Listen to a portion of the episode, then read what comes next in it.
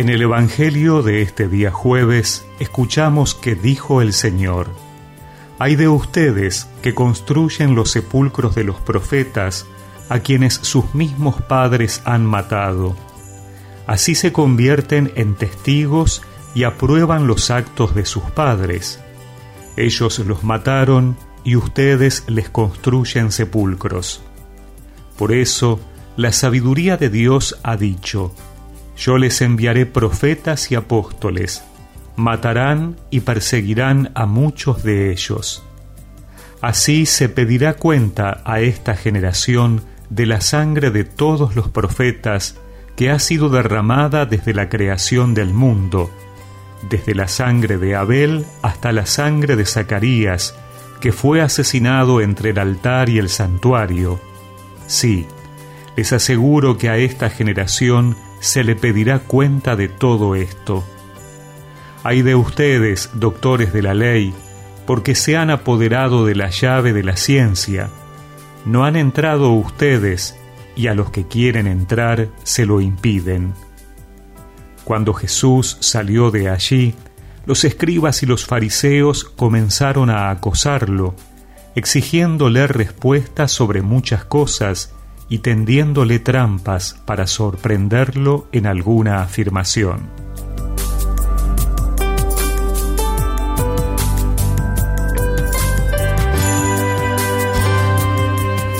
Jesús reprocha a los escribas que ellos creen honrar a los profetas asesinados por sus antepasados, haciéndoles espléndidos sepulcros. Pero en realidad, y en su actitud profunda, comulgan con los asesinos, ya que estos profetas fueron matados porque la palabra de Dios que transmitían incomodaba, pedían la conversión, denunciaban cómo se había desviado la fe por las interpretaciones que los jefes religiosos hacían de la ley. Lo mismo sucede con Jesús.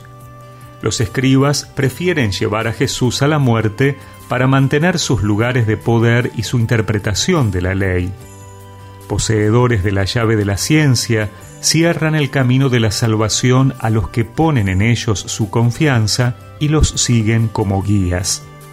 Pecado personal y pecado en el desempeño de su misión.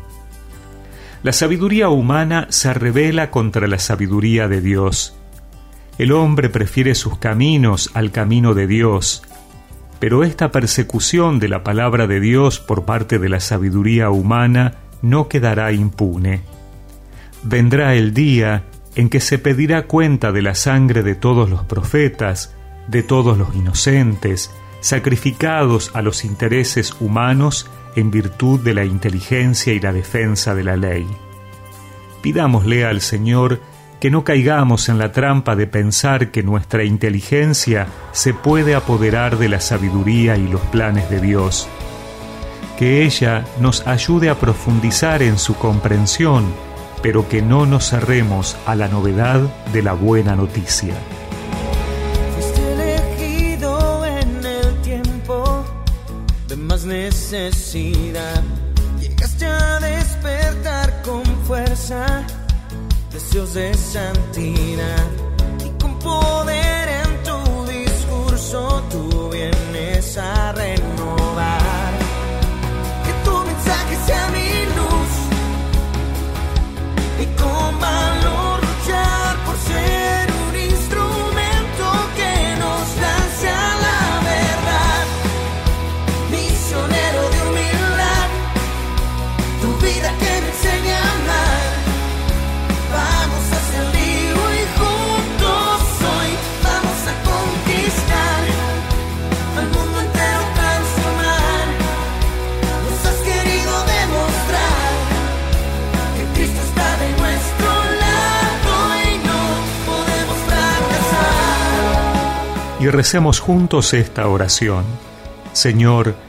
ayúdame a que mis conocimientos sobre la fe no sean para poner barreras a los demás, sino para ayudarlos a acercarse a ti.